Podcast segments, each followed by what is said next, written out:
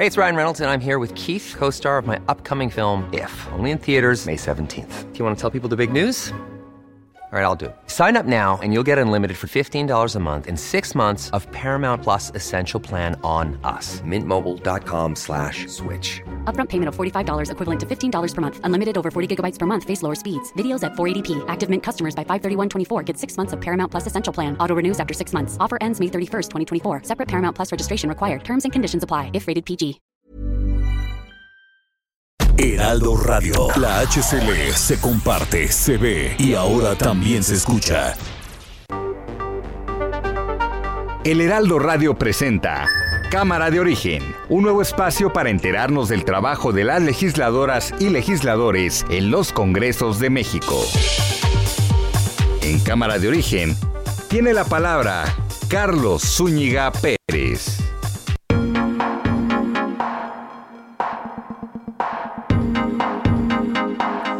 Buenas tardes, gracias por acompañarnos en esta nueva emisión de Cámara de Origen. Les habla Carlos Zúñiga Pérez. Bienvenidas, bienvenidos todos a este programa donde vamos a actualizar la información, pero también tendremos entrevistas, muchas entrevistas ¿eh? que tienen que ver con el quehacer legislativo. Vaya que hay temas eh, candentes, acciones que están llevando a cabo los legisladores, tanto senadores como diputados, diputados locales. De eso vamos a platicar. Pero para entrar en materia, rápidamente escuchemos cómo va la información a esta hora del día. Ana Villagrán, diputada del PAN en el Congreso de la Ciudad de México. A las 8 de la mañana yo vine e intenté pues pasar a tomar asistencia para después ir a otro evento programado en la mañana. Cuando yo estoy subiendo las escalinatas me encapsulan pues varias, varios de los grupos de manifestantes y me dieron golpes en las costillas y me dieron golpes en los brazos. Yo ahorita sí me siento mal herida. Salma Luevano, diputada federal trans de Morena. El día de hoy he decidido asistir a la sesión ordinaria representando a una persona transfóbica, al diputado federal de Acción Nacional, Gabriel Cuadri. Ni una más, Gabriel Cuadri. Marco Cortés, presidente nacional del PAN. López Obrador dijo que iba a barrer la corrupción de arriba abajo, como las escaleras pero fue puro cuento. Lo que hizo fue cubrir a sus hijos, a sus hermanos, a sus parientes y a todos sus consentidos y colaboradores cercanos en el tapete de la impunidad. Y todo indica que va a ser el día 10 de abril, domingo 10 de abril, que se va a preguntar a la gente, a todo el pueblo, palabras más, palabras menos. ¿Quieres que continúe el presidente? O que renuncie. Ahora que salí de una situación especial de salud, lo único que le pregunté a los médicos al final, que si me daban garantía para cuánto tiempo, y me dijeron, puede usted terminar. Entonces, vamos a dejar concluida la obra de transformación Claudia Sheinbaum maneja un auto eléctrico, un suru blanco como aquel de Andrés Manuel López Obrador y Nico. ¿Se acuerda de cómo manejar, doctora? Sí, una semana manejo yo. Yo aprendí a manejar en una combi que tenía mi mamá. ¿Sí lo va así se va a quedar con ella, este doctor? Sí, pues yo sí. Maneja, dice la jefa de gobierno Claudia Sheinbaum. Bueno, vamos con la información del día. El Partido Acción Nacional, varios de los integrantes, denunciaron ante la Fiscalía General de la República y en la Fiscalía Anticorrupción al hijo del presidente Andrés Manuel López Obrador. Él se llama José Ramón López Beltrán por presuntos actos de corrupción y tráfico de influencias. De eso vamos a platicar también aquí en Cámara de Origen el gobernador del estado de Hidalgo, Omar Fayad, y el presidente municipal de Cuautepec, Manuel Fermín Rivera Peralta, fueron abuchados durante un acto público en donde estuvieron también el presidente Andrés Manuel López. Esto que escuchábamos del presidente cuando hablaba de que va a terminar su mandato, dice el presidente, eh, esto ocurrió eh, cuando pues eh, salió del hospital. Bueno, esto lo mencionó en Hidalgo.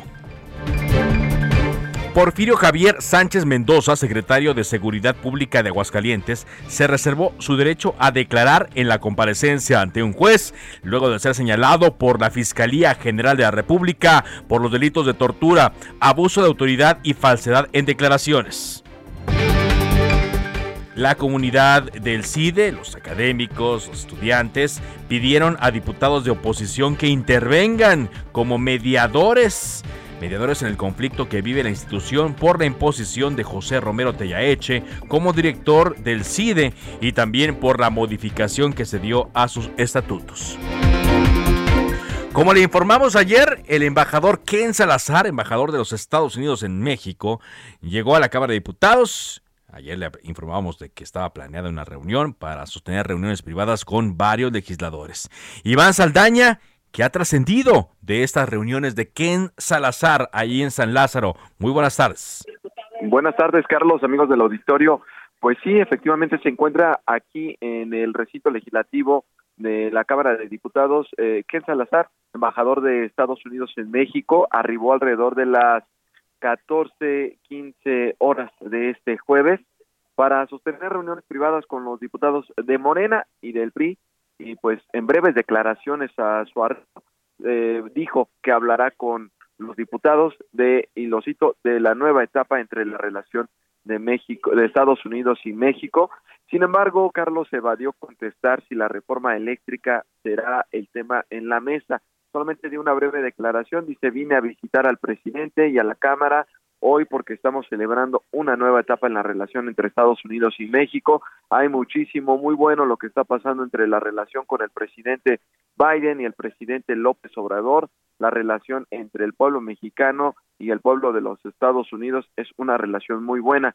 Sin embargo, pues viene en medio de los foros de parlamento abierto que se realizan sobre la reforma eléctrica y también ante pues la preocupación de esta propuesta de reforma que ya ha externado el gobierno de Joe Biden con la visita de la secretaria de Energía hace unos días al Congreso incluso, donde pues al partir externó que les preocupaba esta, que esta reforma tuviera impactos negativos en las inversiones del país y también en el avance en el tema de energías limpias.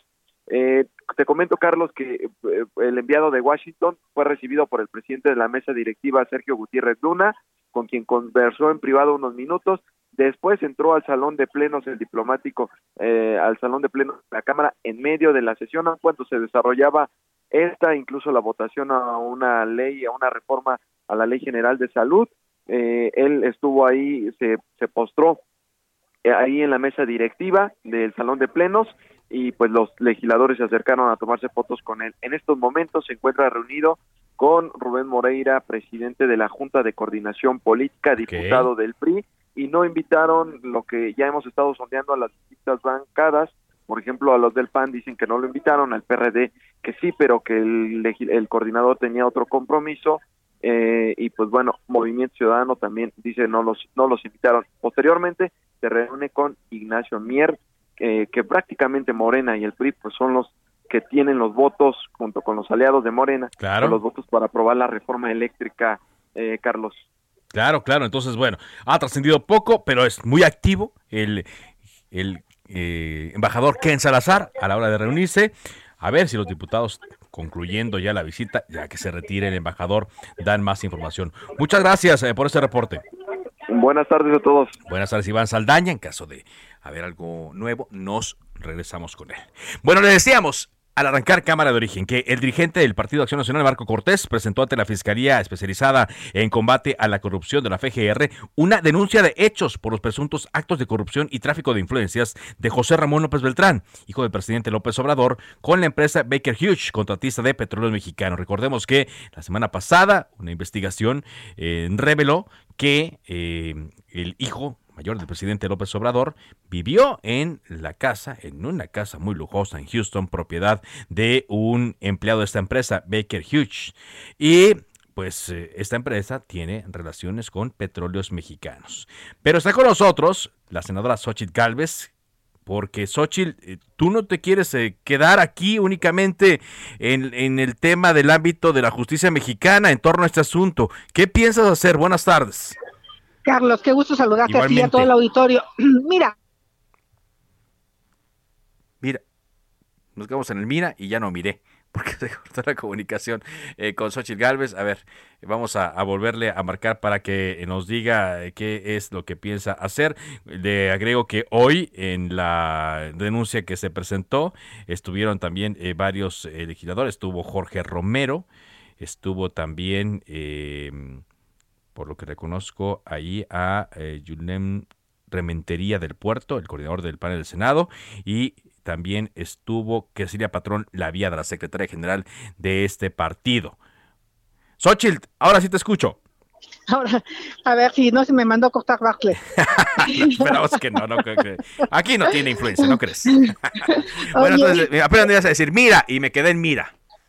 A, ver, esto no es simplemente que el hijo del presidente vive en una casa gris y que tenga alberca y que contradiga todo lo que su papá había dicho de que los pobres, que un par de zapatos, que la eh, austeridad, malévolo dinero y todo eso. No, eso es más allá. En Estados Unidos hay una eh, ley contra la corrupción en el extranjero, que es la FCPE, que castiga prácticas de tráfico de influencias y corrupción en el extranjero. El hijo del presidente, Ramón López, es eh, una persona que se le conoce como PEP. que es PEP? Políticamente expuesto. ¿Por qué? Por ser hijo del presidente. Su pareja sentimental o su esposa también es una PEP porque es no era del presidente. Entonces, cuando tú eres un PEP, que además esto ya lo corroboré en varios portales de Estados Unidos, ella está clasificada como una PEP. Como ejecutivo de una empresa, tienes que declarar que tiene relación con esa persona. Hay que revisar en el SEC, en la Security Exchange Commission, si él declaró, el ejecutivo Case Schilling, eh, notificó a su empresa que estaba teniendo relaciones eh, con la nuera y con el hijo del presidente de la República. Más grave aún, la empresa tiene contratos vigentes por 150 millones de dólares y Case Schilling le presta, le renta su casa. Eso lo tiene que investigar el Departamento de Justicia de Estados Unidos para saber si se incurrió en un posible delito de tráfico de influencias y por lo tanto corrupción. No es normal que un ejecutivo le proporcione su casa a un hijo del presidente para que viva sin que él lo tenga que hacer de conocimiento. El tráfico de influencias está permitido siempre y cuando lo declares.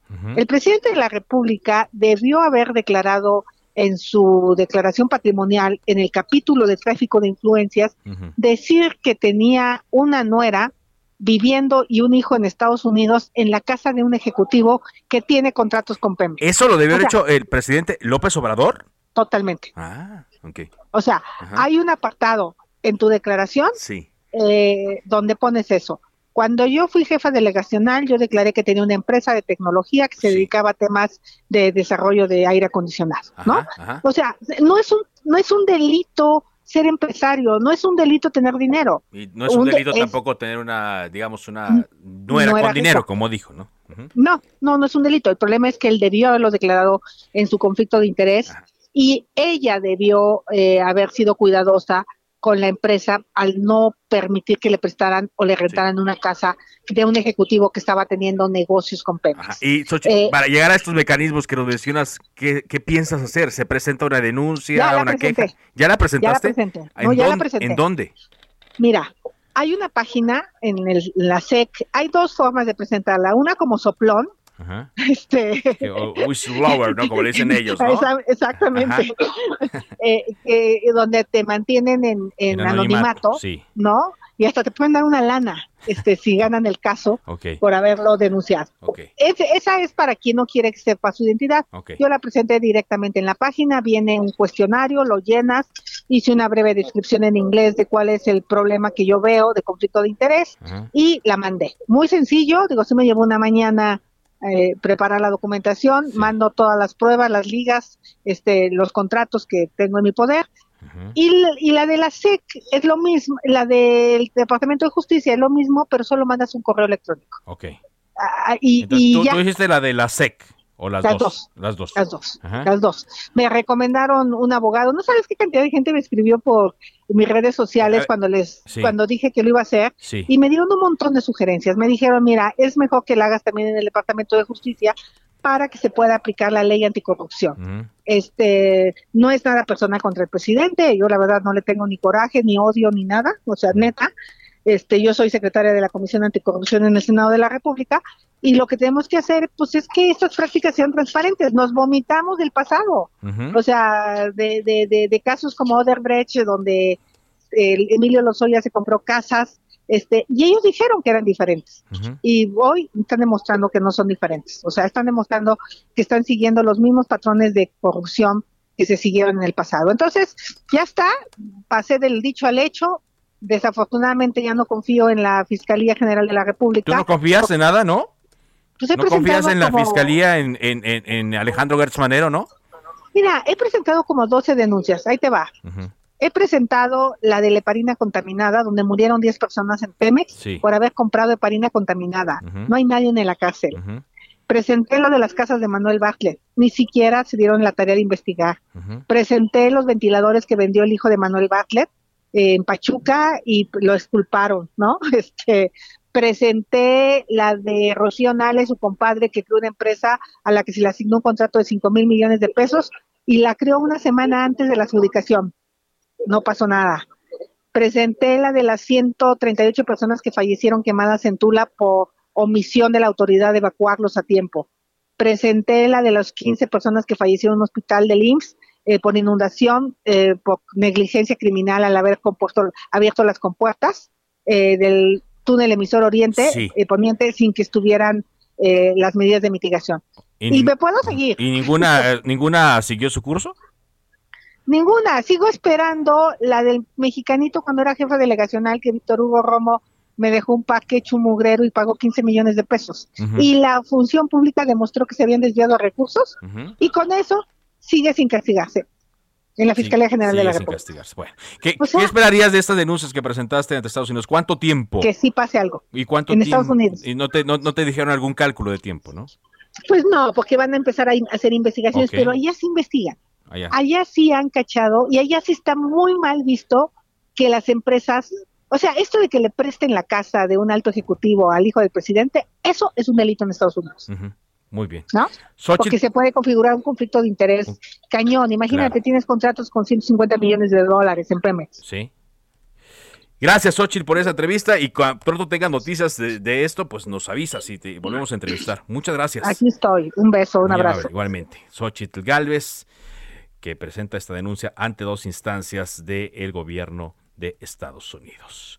Bueno, vamos a otro tema. Hoy eh, por la mañana eh, veíamos un tuit que, se, que escribió la diputada Ana Villagrán. Ana Villagrán es integrante del Congreso de la Ciudad de México, diputada local por el partido eh, Acción Nacional, y narraba que un grupo de manifestantes, decía, de la zona de Polanco, Dice, me acaba de golpear afuera del Congreso, me lastimaron costillas y tengo brazos lastimados. Jamás, jamás debemos llevar a niveles de violencia así.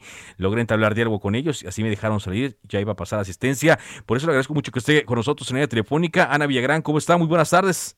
Muchas gracias, mi querido Carlos. La verdad es que me apena mucho que me entrevisten por esto porque fue una situación bastante compleja y ahorita lo más que te puedo decir, me siento muy lastimada, me duelen muchísimo las costillas, ya me revisaron, no tengo ninguna no tengo ninguna fractura, pero nunca imaginé ni en mis peores días como diputada que el, pues el ser representante público y el intentar entrar al Congreso pudiera derivarse en que en que me encapsularan y alguien me golpeara. Ajá. Y, y pero cómo fue? Cuéntenos, o sea, cómo pasaron las cosas. Mira, yo iba llegando a las, esto pasó entre ocho y media de la mañana y ocho cuarenta. Yo venía llegando al Congreso, yo vi que varios de mis compañeros diputados venían bajando por, por la escalinata, entonces yo dije, claro que vi a los manifestantes porque apenas estaban organizando. Era un grupo que estaba exigiendo eh, que no se les retirara de la vía pública en Polanco. Y tenían pues muchas banderitas de, su organización y tenían este pues cartulinas. Entonces a mí me quedaba claro que pues era una manifestación. Pero cuando yo veo que todavía hay libre tránsito por la escalinata dije si puedo pasar voy a pasar a tomar asistencia porque pues vengo llegando. Entonces pues una vez que yo me acerco ellos están terminando de organizarse y se, se, estaban hasta repartiendo banderitas y entonces me empiezan a decir, no, no, no, ya nadie pasa, ya nadie pase, agárrenla. Y agárrenla, o sea, específicamente a usted. Sí, porque era, o sea, cuando ellos se dan cuenta que yo ya voy a pasar y ellos ya estaban por cerrar completamente el paso, pues se enojaron porque dijeron, ¿qué hace esta aquí? Se dan cuenta que soy diputada y literal dijeron eso. No, ya nadie pasa, ya agárrenla. Y entonces pues yo intento llegar con los de resguardo porque pues me siento amenazada, porque pues creo que se me van a echar encima. Y pues eso fue lo que pasó. Eh, había hombres y mujeres, la verdad las que me golpearon fueron mujeres. Mujeres, solo mujeres. Pasaron hacia, mira, pues se pasaron hacia atrás de mí y ellas fueron las que me agarraron a puñetazos pero había un tipo, o sea, había un hombre que fue el que me agarró de los brazos. Yo al hombre yo no alcanzo a identificarlo porque pues ya me tiene sostenida de los brazos hacia atrás y yo ya solo empiezo a recibir los puñetazos. Cuando los dos compañeros de resguardo, que son las personas que nos cuidan en el Congreso, ven que me están pegando, pues se echan para adelante y uno de ellos le dice al tipo que me tiene agarrada, le dice, suéltala o te voy a tener que pegar o sea, la verdad es que el tema se portó, o sea, fue una situación ultra, pues ya fuera de control y en ese momento eh, los de resguardo me empiezan a jalar para que dejen de pegarme. Pero el tema es que yo recibí fácil unos 10 puñetazos de las costillas. ¿10 puñetazos? Eh, eh, me es que me pegaron entre cinco. O sea, estaba yo en medio de la bola, porque te digo, yo iba atravesando pues como la manifestación que aún estaba abierto, yo a entrar al Congreso y te digo, cuando se percatan que soy diputada y que estoy a punto de... Dicen, no, no, ya nadie pasa, agárrenla. Y te digo, lo, lo que pudo haber pasado es que me, me dejaron salir, así como de que no, ya no pasas, y entonces te juro, mi reacción hubiera sido, no, pues me voy. O sea, ya no pasa nada. Pero cuando veo que se me están, se me van a echar por atrás, pues yo intento avanzar hacia la gente de resguardo y fue ahí cuando te digo, alguien por atrás me agarra los brazos y ya mi compañero de resguardo después me dijo, te tenía agarrada un tipo. Y detrás de mí venía un compañero que trabaja en el canal de televisión del Congreso al que sí lograron, o sea, lo, tiraron y lo agarraron a patadas. El joven acabó yéndose a su casa. Y eso te lo digo, me lo contó la, gente del Congreso. Entonces, pues fue una situación en la que pues yo me veo en medio de, todos estos golpes. Y cuando les digo, o sea, ya, o sea, ya cuando yo ya estoy con la gente de resguardo que ya logró jalarme, yo el organizador ya lo tenía yo enfrente. Yo al organizador no lo conozco, no sé afín a quien sea, yo nunca lo había visto. Y le dije, a ver, yo soy diputada de Cuauhtémoc, yo solo quería pasar a tomar asistencia, yo no quiero confrontarlos, yo ya vi que ya cerraron, ya solo déjame salir. O sea, yo, ya no quiero, ya, o sea, dame oportunidad, por favor, de irme. Y le dije, mira, yo soy, le dije, yo soy aliada de las causas sociales, yo constantemente estoy haciendo posicionamientos al respecto. Yo no, o sea, yo, yo soy de Cuauhtémoc, que fue cuando le dije, yo desconozco la problemática de Polanco, pero lo que sí te puedo decir, mira, yo misma soy del PAN, conozco al alcalde Mauricio Tabe, yo sé que él es un hombre siempre abierto a escuchar a la gente, entonces es más, si quieres hasta te ayudo para que si no hay violencia te puedan escuchar, pero y, ahí sí ya le dije, le dije, pero no se puede volver a repetir que ustedes manoseen de esta manera a una persona. Yo la verdad ahí yo no los confronté y les dije que me acababan de golpear porque la verdad me dio más miedo que me hicieran algo. Y, entonces ya él empezó a decir por el micrófono, ella dice que más nos puede llevar con el alcalde, ya déjenla salir, ya no, ya no, ya no golpeen a nadie, ya no confronten a nadie, pero pues ya me habían dado a mí mis golpes. Pues sí, nos dice que son muchos, entre muchas personas. Eh, ahora, diputada, ¿piensa hacer algo? ¿Hay, alguna denuncia o, algo? Vi que en su cuenta de Twitter dijo que la alcaldesa Sandra Cuevas la atendió rápidamente, que Omar García Harbuch también se comunicó, pero ¿algo, algo que vaya a hacer sobre el asunto?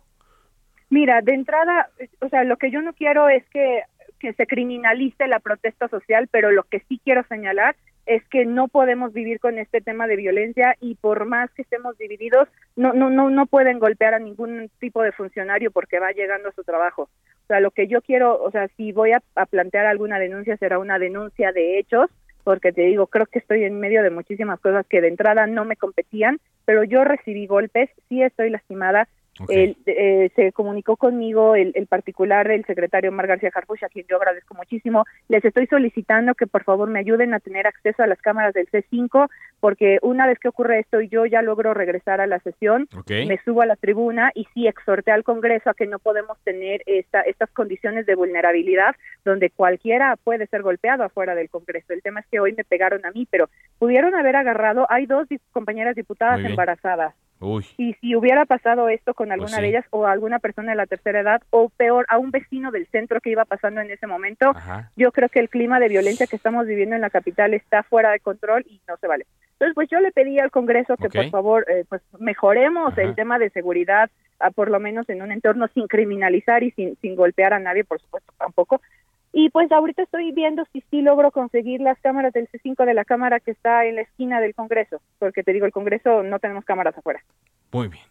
Pues gracias, muchas gracias. Qué susto, pero qué bueno que está bien. Muchas gracias por esta conversación.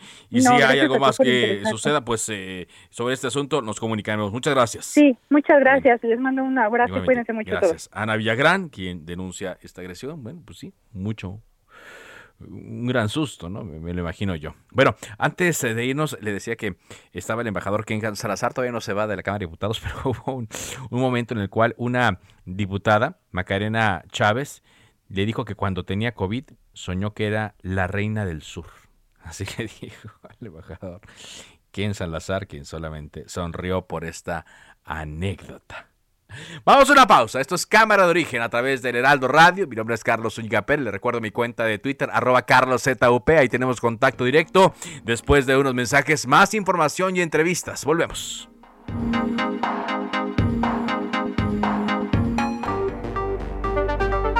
Se decreta un receso. Vamos a un corte, pero volvemos a Cámara de Origen con Carlos Zúñiga Pérez. Heraldo Radio. La HCL se comparte, se ve y ahora también se escucha.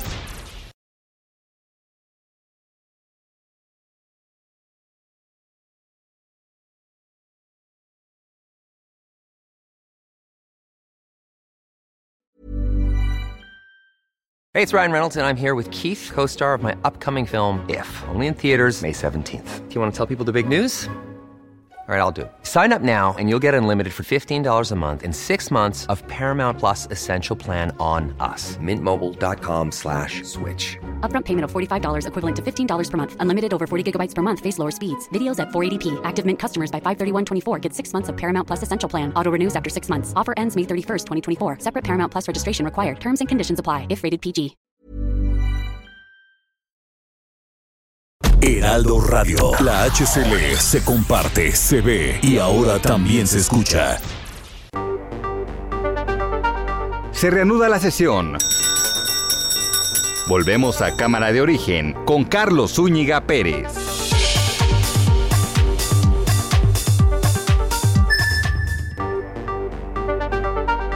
Contacte a Carlos Zúñiga Pérez en Twitter, Facebook e Instagram como arroba carloszup.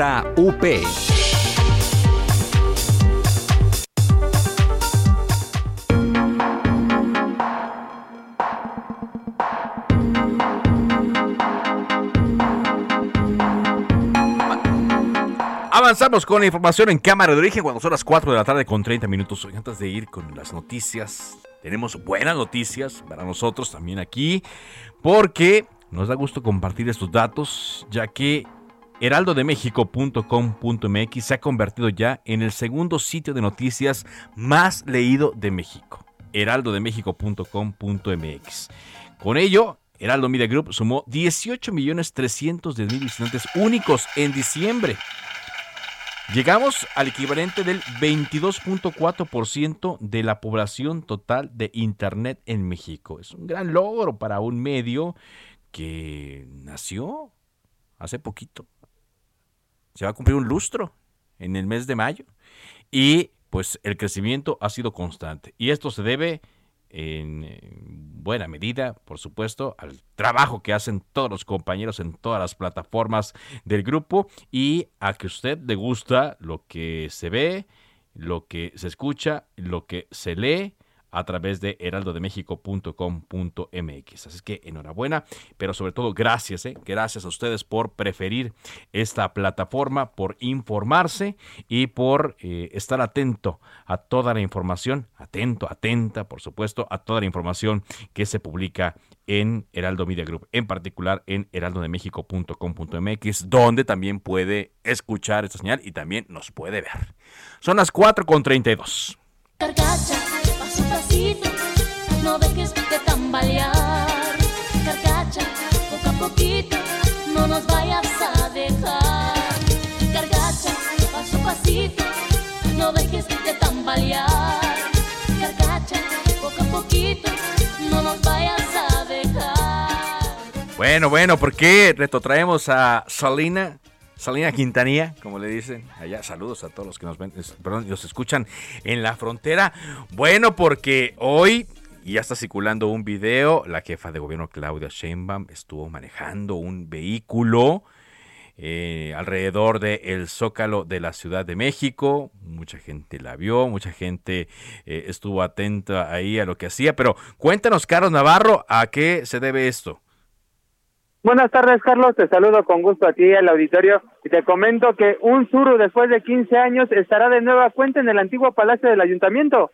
Así como el entonces jefe de gobierno Andrés Manuel López Obrador usó un Suru blanco como vehículo oficial, la jefa de gobierno Claudia Sheinbaum lo emulará, pero con una unidad eléctrica. Hoy, la mandataria capitalina aprobó un Suru 2017 totalmente adaptado, que alcanza los 120 kilómetros por hora. Incluso lo manejó y dio tres vueltas al circuito del Zócalo capitalino. Escuchemos. Sí, yo creo que sí, este, lo vamos a utilizar. Tengo que la casa, bueno, su casa es en un departamento, entonces tengo que revisar pues en la parte de donde se estacionan los vehículos, en la parte de recarga. Es lo único que tendríamos que revisar para poderlo utilizar. Pero sí es eh, pues como cualquier vehículo automático realmente. Este Suru, que tiene una autonomía de energía de hasta 150 kilómetros para avanzar, forma parte de los prototipos que trabajan desde la Secretaría de Educación, Ciencia, Tecnología e Innovación de la Ciudad de México, la UNAM y la empresa Potencia Industrial que se presentaron hoy. La mandataria explicó las ventajas de este tipo de vehículos. Escuchemos. Este es, digamos, un proyecto en donde lo que presentamos ahora es este, estos prototipos y ya eh, el recurso que se requeriría para hacer una sustitución de vehículos, pues eh, tendríamos que definirlo. ¿De qué es factible? Es factible. Eh, y el gran tema pues es que a la, inversión en el mediano plazo, tomando en cuenta lo que cuesta un litro de gasolina, la eficiencia de un vehículo de combustión interna, lo que cuesta la electricidad y la eficiencia del vehículo eléctrico, pues a lo largo de 10 años sale más barato el vehículo eléctrico, aunque la inversión sea mayor al inicio. Así como el jefe de gobierno entre 2000 y 2006 en la Ciudad de México utilizó un Suru blanco como vehículo oficial, hoy la jefa de gobierno Claudia Sheinbaum también tendrá disponible un Suru blanco, pero en esta ocasión 100% eléctrico. Carlos, la información que te tengo. 100% eléctrico. Aunque dices que es modelo anterior, pero adaptado ya a eléctrico. Es correcto, es un modelo 2017, pero totalmente adaptado. Tiene la capacidad de hasta 150 kilómetros de autonomía, 100% eléctrico. Y para esto, para el desarrollo de este prototipo y otras dos unidades, se destinaron 6 millones de pesos, Carlos. Interesante, interesante. Pues muchas gracias, Carlos Navarro, por este reporte, muy amable. Y pues eh, allá, para allá vamos, ¿no? Para el tema de los autos eléctricos, sin duda. Muy amable, Carlos, gracias. Hasta luego, buenas tardes. Hasta luego, pues sí, hay que decirle también a los integrantes del gobierno federal, ¿no? Con este tema de las gasolinas. Hoy, por cierto, qué cara está la gasolina en estos días, carísima. Ya uno quiere ponerle, pues, siquiera medio tanque, hombre, pero que ni con la verde. Pero bueno, eh, sería una buena opción, ¿no? Si ya, cuando te alcanza, pues te subes al metro, el metrobús, ¿no? O en camión a la combi con todos los riesgos que eso implica. En fin, son las 4.36. Eh, hace unos días, la titular de la Secretaría de Seguridad y Protección Ciudadana, la eh, secretaria Rosa Isela Rodríguez, informó a la Junta de Coordinación Política del Senado que prácticamente está terminada la reforma constitucional para incorporar a la Guardia Nacional a la Secretaría de Defensa Nacional. Bueno, ayer fue, ayer, ayer estuvo allí entregó un informe, estuvo acompañada por supuesto de militares y le preguntamos a Damián Cepeda, senador del PAN, ¿cómo piensan eh, votar cuando llegue esta iniciativa? Muy buenas tardes, Damián, ¿cómo le va? Hola, buenas tardes, qué gusto saludarte a ti todos que nos escuchan. Igualmente, senador, ¿cómo vieron este asunto y cómo piensa votar el Partido Acción Nacional? definitivamente en contra, jamás le vamos a dar los votos Permítame, un momentito, eh, senador, solo vamos a mejorar el audio para que eh, lo podamos escuchar de una manera, porque soy un poco mimetizado, bueno, un mucho mimetizado el, el, em, el audio, así es que vamos a, estar atentos a esta eh, situación. Entonces, decíamos, también Cepeda informa que no van a acompañar a este cambio de la Guardia Nacional a un mando militar, tal cual es inminente que envíe la propuesta del presidente Andrés Manuel López Obrador, de acuerdo también a lo que la secretaria informó a los legisladores ayer durante su visita. Que por cierto, yo creía que ayer que llegó en motocicleta el general secretario Luis Crescencio Sandoval con prisa al Palacio Nacional era para tratar el asunto, pero me dijeron que no, que llegó porque estaba la tamaliza del día de la Candelaria y que por eso fue la prisa del general secretario por llegar en motocicleta al Palacio y uno creyendo que se trataba de otros asuntos más serios. Ahora sí le escuchamos Damián Cepeda. Muy, muy buenas tardes. Muy buenas tardes. Sí. Oye, usted comentaba, mira, la verdad de las cosas es que es una lástima y una traición, de hecho, de parte de este gobierno de Morena, del presidente López Obrador, Uy, tenemos buena suerte hoy con eh, Damián Cepeda, el senador del partido eh, Acción Nacional, para tomar la, llamada. Pero en un momento vamos a, mejorarla. Oiga, por cierto, eh, hablando de, militares, hoy se dio una conferencia de prensa en torno al Aeropuerto Internacional Felipe Ángeles de la Ciudad de México y se permitió a medios de comunicación que hicieran un recorrido a mes y medio de que esta obra sea inaugurada. Isidoro Pastor, quien es el director de la empresa que administra el nuevo aeropuerto, recibió a los medios de comunicación y dice que esta terminal va a ser inaugurada el día 21 de marzo, tal cual lo pidió el presidente López Obrador, pero que habrá subsidios del gobierno cuando menos hasta el año 2026. Dijo el eh, general eh, Pastor que, como cualquier negocio, Usted ahora pone un negocio por su cuenta y en principio es inversión, después de recuperar su inversión y tiene utilidad, es como cualquier empresa, sostuvo el general Brigadier en esta conferencia de prensa donde habló de la obra. Regresamos al tema de los militares. Ahora sí, Damián Cepeda, la tercera es la vencida. qué bárbaro, ¿eh? andamos batallando aquí, bueno. Pero bueno, cuéntenos. Fíjate que, a ver, la propuesta de Andrés Manuel López Obrador y Morena es que la Guardia eh, Nacional ya de plano sea militar. Y esto yo te decía que por supuesto que no lo vamos a apoyar los senadores del PAN. Yo porque querramos oponernos al gobierno, o sea, todos entendemos el problema de seguridad y queremos resolverlo, pero está documentado en México y en el mundo que no es la vía correcta para recuperar la paz el encargarle a las Fuerzas Armadas, al ejército, la seguridad pública. Y además de eso, yo te decía ahorita que representa verdaderamente una traición directa a los mexicanos del presidente López Obrador, porque él en campaña prometió que iba a mandar al ejército a los cuarteles.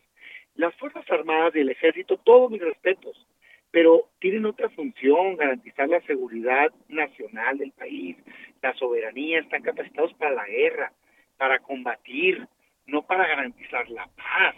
Y yo entiendo que de manera extraordinaria, supervisada, fiscalizada y complementaria puedan ayudar por tiempo determinado acciones y zonas muy específicas que tienen problemas de crimen organizado, pero eso es una cosa. Y otra cosa es que de plano le encargue la seguridad pública a las Fuerzas Armadas. Yo no sé qué parte no han entendido de que esa estrategia fracasó. Mira, yo soy emanado del PAN, pero fracasó con Felipe Calderón, no me da miedo decirlo. Fracasó con Peña y está fracasando abismalmente con López Obrador. O sea, nunca había existido tanta violencia en México como hoy y quieren seguir por el mismo camino. No, por supuesto que no. No, por supuesto que no. Ahora, ¿qué, qué pasará, Damián? Porque de acuerdo a los trascendidos que eh, se dieron luego de la reunión plenaria del PRI con senadores, con diputados, se supo que el líder nacional del PRI, Alejandro Moreno, quien es diputado federal, dijo que sí apoyarían esta iniciativa siempre y cuando, vaya, en tema de Guardia Nacional, que no se lastime a los militares. Es lo que, es lo que mencionó, dando a entender que pues podrían eh, darle su visto bueno ¿con los votos del PRI podrían sacar esta reforma? Sí, sin duda, si una parte de la oposición se dobla, la sacan. A mí siempre me ha dado mucha desconfianza la postura de este tema del PRI, porque en la legislatura anterior de diputados, que está conformada, por cierto, por los mismos, en algunos casos, no todos, votaron a favor de la Guardia Militar. Fue en el Senado, donde ahí sí quiero reconocer toda la oposición, sumamos esfuerzos, incluyéndolos a ellos, y evitamos que se militarizara más el país. Entonces, que hoy estén titubeando, pues no me sorprende, porque ya una vez votaron, pues, ¿no? Yo espero que no, es el tipo de cosas que yo no entiendo, pues cómo si estás aliado para unas cosas y para defender a México, no, pues, ¿no? Yo espero que se sostengan, porque no es sano, o sea, no es un capricho de nosotros que no querramos que se militarice México, no está dando resultados, caray, yo no sé qué parte no ven de que hoy, por ejemplo, si comparas los tres primeros años de Andrés Manuel López Obrador y de Morena con los tres primeros años del último, del sexenio, perdón, de Calderón, hay tres veces más muertos. Y si los comparas con el de Peña, hay dos veces más muertos. La estrategia es la misma. Militarizar, militarizar y militarizar, eso no está dando resultados. No está ¿Qué dando sí resultados. necesitamos hacer? Cambiar la estrategia Ajá. de seguridad, buscar hacer lo que han hecho en otros lugares del mundo, como en Europa, desarticular las bandas del crimen organizado con inteligencia, particularmente inteligencia financiera, para pegarles donde les duele, invertir en tecnologías, modernizar videocámaras y demás, esquemas de análisis y fortalecer policías municipales. Las policías, ¿no? Que es algo que se ha dejado de hacer, ¿no? Eh, veíamos el modelo de Nuevo León, se intentó algo en Veracruz, en otros estados del norte, pero ya no supimos de, de nuevas policías, se, se abandonó ese proyecto. completamente. Déjame darte un dato para que veas lo absurdo que es el planteamiento de pensar que con militarizar México vas a resolver el tema. Hay 30 millones de delitos al año en México. 30 millones. Ese es el dato según el INE. Hay 34 mil homicidios. ¿Tú crees que vas a resolver el problema resolviendo nada más ese problema? Claro, es el más grave, pues. Claro que necesitamos una estrategia específica para el crimen organizado y hay que hacerla. Pero la violencia está en todos lados, robo, casa, habitación, en el transporte, ataques a mujeres, eh, problemas con los parques en las colonias. ¿Cómo creen que va a estar bien que anden patrullando las colonias Homer con militares con armas largas? Por Dios. ¿Qué, qué- qué pensaría que va a pasar? ¿E- ¿Esto usted pensaría que va a pasar? Digo, la, la seguridad eh, pública en manos de eh, militares que son encargados bien de la seguridad nacional, eso sí está estipulado y eso sí ya lo lo bien. está Ajá, ilegalmente. ilegal. Porque la ley dice que la Guardia Nacional debe ser civil y Ajá. es completamente militar. Ajá. Yo espero que no le hagamos el daño a México y que se mantengan los diputados y diputadas y los senadores y senadores de la oposición, porque quiero darle un mensaje a los mexicanos. Morena y Andrés Manuel ya traicionaron la promesa de quitar la militarización de México. Pero si la oposición se mantiene unida, fuerte y congruente, si no se dobla, Sí, no pasa. no pasa. Entonces, esto quiere decir que sí, solo sí, se va a militarizar México si alguien de la oposición se dobla. Y eso, sinceramente, la verdad, sería traicionar la confianza de los mexicanos. No va a regresar la seguridad de nuestros hijos militarizando el país. Las Fuerzas Armadas que ayuden, claro, de manera extraordinaria, mis respetos para ellas, pero son para otra cosa. Necesitamos policías capacitadas, civiles, tecnología y particularmente inteligencia para poder darle la vuelta al problema de seguridad que tenemos en México. Gracias, Damián Cepeda, por esta información. Muy amable.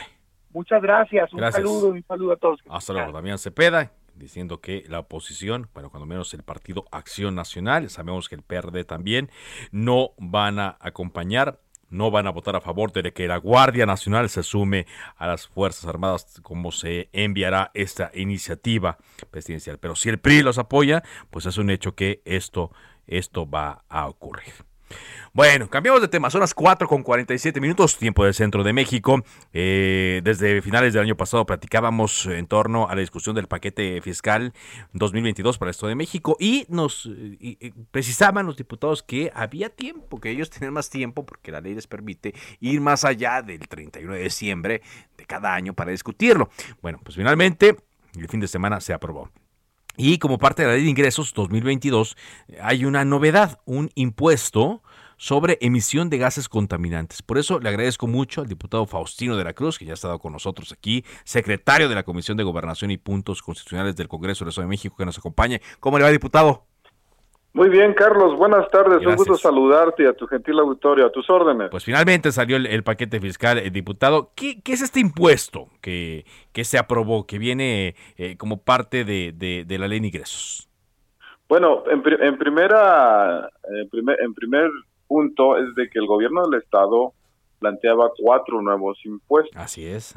Dos tenía que ver con el tema de impuestos celulares que afectaba a los profesionistas y desde luego pues no incentivaba la recuperación económica. y, en relación al tema de causar un impuesto a las casas de empeño, sí. que de todos es conocido, eh, bueno, la bancada de Morena decidió hacerlo por muchas razones, pero concretamente en el tema ecológico, pues uno tiene que ver con, con cumplir con el protocolo de Kioto que México se comprometió de, de reducir en un 22% la generación de gases contaminantes. invernadero para los próximos años. Entonces, es un tema, nosotros en Morena privilegiamos un desarrollo sustentable y desde luego, pues llevar a, llevar esto ya a un tema, pues también es derecho, es, es derecho derecho a una vida libre de contaminantes, así lo plantea nuestro artículo cuarto de la Constitución Política de los Estados Unidos Mexicanos, donde todos tenemos derecho a un medio ambiente sano para nuestro desarrollo y bienestar y el Estado debe de garantizarlo. Entonces, en ese, en e, ese fue el fundamento que nosotros este, utilizamos para llegar a un acuerdo y aquellas empresas que, que no cumplan, pues tengan que pagar un impuesto y este de, cuánto de cuánto vas es un, impuesto por tonelada de 43, 43 pesos por tonelada. Es equivalente, diría, bueno, ¿cuánto es? Más o menos es como eh, promedio de 500, 500.4 litros por, por metro cúbico. Si esto hablamos como es como si fuera lo de una alberca de 25 metros por por 10, sí. por 2 metros de alto, eso sería como una piscina. Y, Esa sería la cantidad de gas. Exacto. ¿Y en dinero cuánto sería? Pues sería eso, 43, 43 pesos por tonelada. Y entonces, este, eh, si una empresa eh, emite lo de 10 piscinas, estaríamos hablando más o menos de 430 pesos.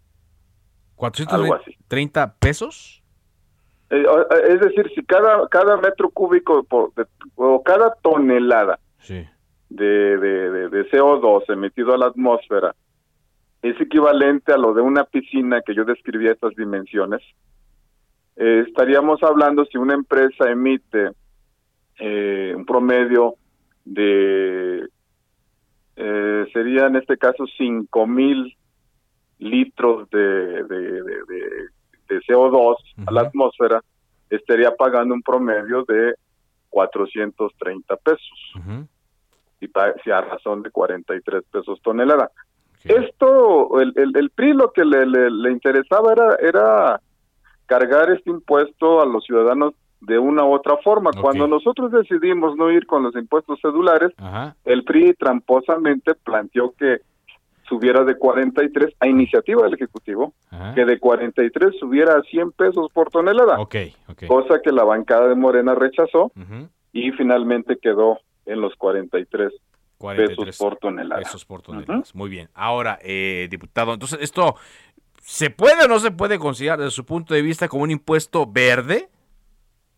Eh, sí, claro, porque va con, con, la tendencia, como lo dije, de cumplir con los protocolos de de Kioto para que reduzcamos, eh, bueno, las empresas, todas aquellas que emiten grandes cantidades de CO2, pues ya utilicen nuevas tecnologías. Eso, es, la, eso, es lo incentivo. Si una empresa emite, por ejemplo, si emite 5 mil toneladas de CO2 a, la atmósfera, pero aplica instrumentos, tecnología para reducir y, y, y de esos 5 mil lo baja a 2.500, el, el, el pago sería menor. a lo que pagaría actualmente. Entonces, este es un impuesto que llama a la concientización, que llama a cómo salvaguardamos pues nuestro planeta. Claro. Y bueno, todos estamos obligados a reducir esto y también como un compromiso que tiene México con el mundo. De, en, el, en la ley de ingresos, eh, ¿de cuánto es el cálculo que tienen de que eh, recaudaría el gobierno por este impuesto, el gobierno del Estado de México? ¿Cuál sería la cantidad que, que se puso ahí en la celdita del Excel? Tiene un promedio entre los dos impuestos de 80, 80 millones de pesos. 80 millones de, pesos. Impuestos de casa de empeño y, los de CO2. Ok, pues es, una cantidad, no es enorme, tampoco es mínima, pero pues algo ha de servir. Va a ser gradual, va, a ir haciéndose gradual. puede, ser con una tendencia a, menos. Sí. Si al rato, en unos años, pues dejamos de emitir grandes cantidades de CO2, pues también esto va, digo, es, es un impuesto a favor del medio ambiente. y podría decirse que es un impuesto verde porque va en el marco de buscar la, la sustentabilidad. Muy bien.